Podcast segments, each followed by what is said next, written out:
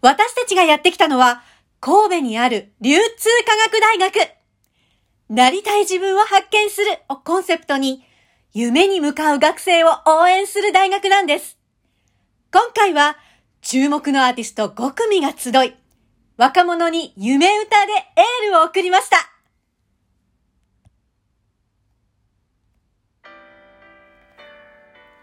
おはようございます。こんにちは。こんばんは。ナレーターの小川真紀子です。いつも私は、小川真紀子はなぜプロレスにハマったのかという番組をお届けしているんですけれども、今回はラジオトーク運営さんの夢歌ナレーターの企画に参加させていただきました。地上波、読売テレビのナレーション、地上波の番組でナレーションができるので、地上波ナレーターってめちゃくちゃすごいことです。ナレーター、ナレーションをやっている人間にとっては、まあ、すごく誉れ高いことで、ちょ、思わず応募してしまいました。はい。で、まあ、せっかくなんで、こうやってこう、なんか、ナレーションやってみたいなとか、ナレーターってどういうものなんだろうって、きっと興味を、あの、抱いてくださってる方も多いと思うので、こう、ナレーションする際のポイントというものをえー、お教えしたいと思っています。あ、一応私あの、えっ、ー、とですね、えー、に、えー、東京 MX2 という、ま地上波の番組でですね、グッチユゾのうまいっす日本っていう、あの、グルメ番組のナレーションをレギュラーで担当しておりました。一応地上波ナレーターでございます。はい。あの、なので、その、私の方からアドバイスをえ、あのさせていただきま、いただければなと思います。よかったら参考にしてください。そう、グッチゆうぞさんの番組で、すごい、さすがグッチさん、めっちゃなんか美味しいお店を紹介してくれてて、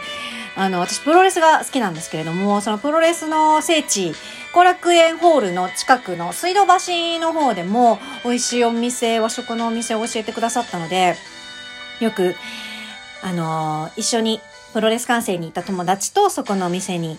観戦後に行って飲みながらこうなんか試合の感想とかお話をしたりしました。うん、美味しかったです。はい。というわけでですね、えっと、そう、あのー、ラジオトーク運営の伊藤さんも3点、あのー、お伝え、ね、番組でお伝えなさって、お伝え、伝え、お、ん？伝えていらっしゃったので、私の方からは、まあ、ちょっと被るところもあるかもしれないんですけれども、まあ、私の方からも3つ、3つ言わせてください。というわけでですね、あ、これあの、あれですね、新日本プロレスの岡田和親選手の決め台詞なんですけど、3つ言わせてください。ってことでね、はい、ナレーター業界に金の雨が降るぞっていう、ああ、うん、っていうことでですね 3つお伝えします。まず1つ目、イメージするっていうことですね。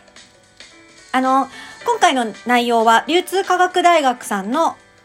内容、それからまあ、アーティストが集って、夢に向かう若者に、こ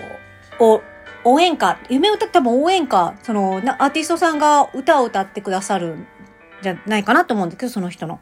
なんで、その内容をきちんとイメージする。頭の中でイメージして読む。で、えっ、ー、と、流通科学大学の私は、流通科学大学のホームページを調べて、すごいね、なんか、ドライ、え、じゃあドライじゃない、トライアルイヤー制度？って言って、なんか、ある一定期間は自分がやりたいことに、こう、あの、ま、こう、やりたいことができるチャンスを与えてくれて、で、あの、まあ、その、なんていうのカフェを、あの、自分で経営してる大学生その学生さんの動画とか見まして、いや、すごいなっていう、ね、学生のうちからそんなやりたいことにチャレンジできるなんてすごいことじゃないですか。そういう学生さんのね、笑顔とか、やる気に満ちた顔とかを見て、それをこうなんかイメージしながら読みましたね。あと、あの、注目のアーティスト5組って、福原は、福原遥ちゃん？福原遥ちゃん。あの、ゆるキャンめっちゃ可愛い。見てる、ゆるキャン。ね、ゆるキャンその福原はるか、福原遥ちゃんの、あのー、ミュージックビデオとか見たりとか、あと、大阪春夏秋冬さんの、私今回初めて知ったんですけど、ミュージックビデオすごいかっこいい。ね、アイドルだと思う、アイドルさんだと思うんですけど、すごいなんかかっこいいミュージックビデオ見たりとか、あと普段塾？えっと、男装する女子。うん。の、すごいかっこいい、あの、ミュージックビデオ見たりとか、私、男装してる女子好きなんですよね。かっこいい女子好きで。あの、お友達に、あの、宝塚、元宝塚に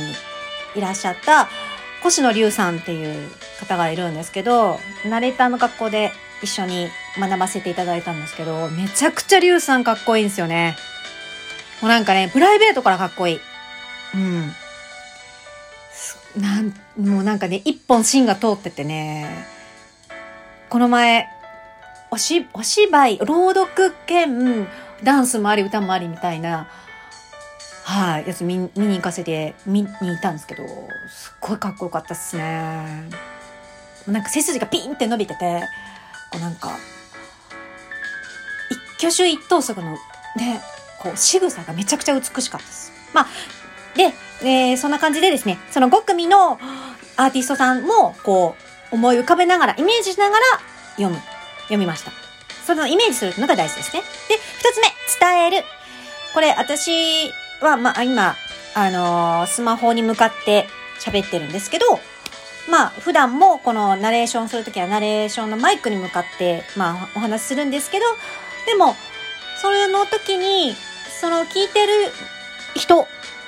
あの、なれ、画面の向こうにいる視聴者の方々、み、その人たちに話してるんだよっていう、誰かに話してるってことを、こう、意識する。伝えるっていうことを意識する。これが大事です。これが二つ目。